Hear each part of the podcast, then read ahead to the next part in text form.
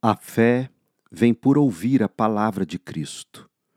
Hoje, na carta de Paulo aos Romanos, capítulo 2. Talvez você pense que pode condenar esses indivíduos, mas é igual a eles e não tem desculpa. Quando diz que eles deveriam ser castigados, condena a si mesmo, porque você que julga os outros pratica as mesmas coisas. E sabemos que Deus, em sua justiça, castigará todos que praticam tais coisas. Uma vez que você julga outros por fazerem essas coisas, o que o leva a pensar que evitará o julgamento de Deus ao agir da mesma forma? Não percebe quanto ele é bondoso, tolerante e paciente com você, não vê que essas manifestações da bondade de Deus visam levá-lo ao arrependimento? Mas, por causa de seu coração rebelde, você se recusa a abandonar o pecado, acumulando ira sobre si mesmo.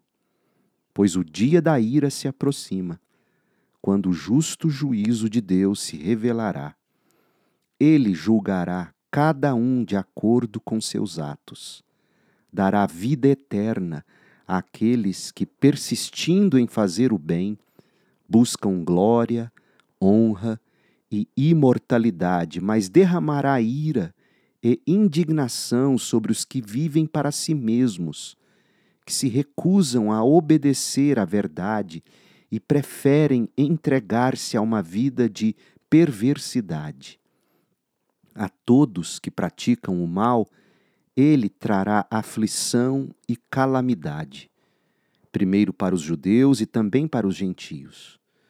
Mas a todos que fazem o bem, ele dará glória, honra e paz, primeiro para os judeus e também para os gentios. Pois Deus não age com favoritismo. Assim, todos os que pecarem mesmo não tendo a lei escrita de Deus, serão destruídos. E todos os que pecarem estando sob a lei de Deus, de acordo com essa lei, serão julgados. Pois o simples ato de ouvir a lei não nos torna justos diante de Deus, mas sim a obediência à lei é que nos torna justos aos olhos dele até mesmo os gentios que não têm a lei escrita, quando obedecem a ela, instintivamente mostram que conhecem a lei, mesmo não a tendo. Demonstram que a lei está gravada em seu coração, pois sua consciência e seus pensamentos os acusam ou lhes dizem que estão agindo corretamente. Isso se confirmará no dia em que Deus julgar os segredos de cada um por meio de Cristo Jesus, de acordo com as boas novas que anuncio. Você, que se diz judeu, se apoia na lei de Deus e se orgulha de seu relacionamento especial com Ele. Conhece a vontade de Deus, sabe o que é certo, porque foi instruído em Sua lei está convencido de que é guia para os cegos e luz para os que estão perdidos na escuridão. Considera-se capaz de instruir os ignorantes e ensinar os caminhos de Deus às crianças. Está certo de que a lei de Deus lhe dá pleno conhecimento e verdade. Pois bem, se você ensina a outros, por que não ensina a si mesmo? Diz a outros que não roubem, mas você mesmo rouba. Afirma que é errado cometer adultério, mas você mesmo adultera. Condena a idolatria, mas rouba objetos dos templos. Você que tanto se orgulha de conhecer a lei, desonra a Deus desobedecendo a lei? Não é de admirar que as Escrituras digam: os gentios blasfemam o nome de Deus por causa de vocês, judeus. A prática judaica da circuncisão só tem valor se você obedecer à lei de Deus. Mas se você que é circuncidado não obedece à lei de Deus, não é diferente de um gentil incircuncidado. E se os incircuncidados obedecerem à lei de Deus, acaso não serão também considerados circuncidados?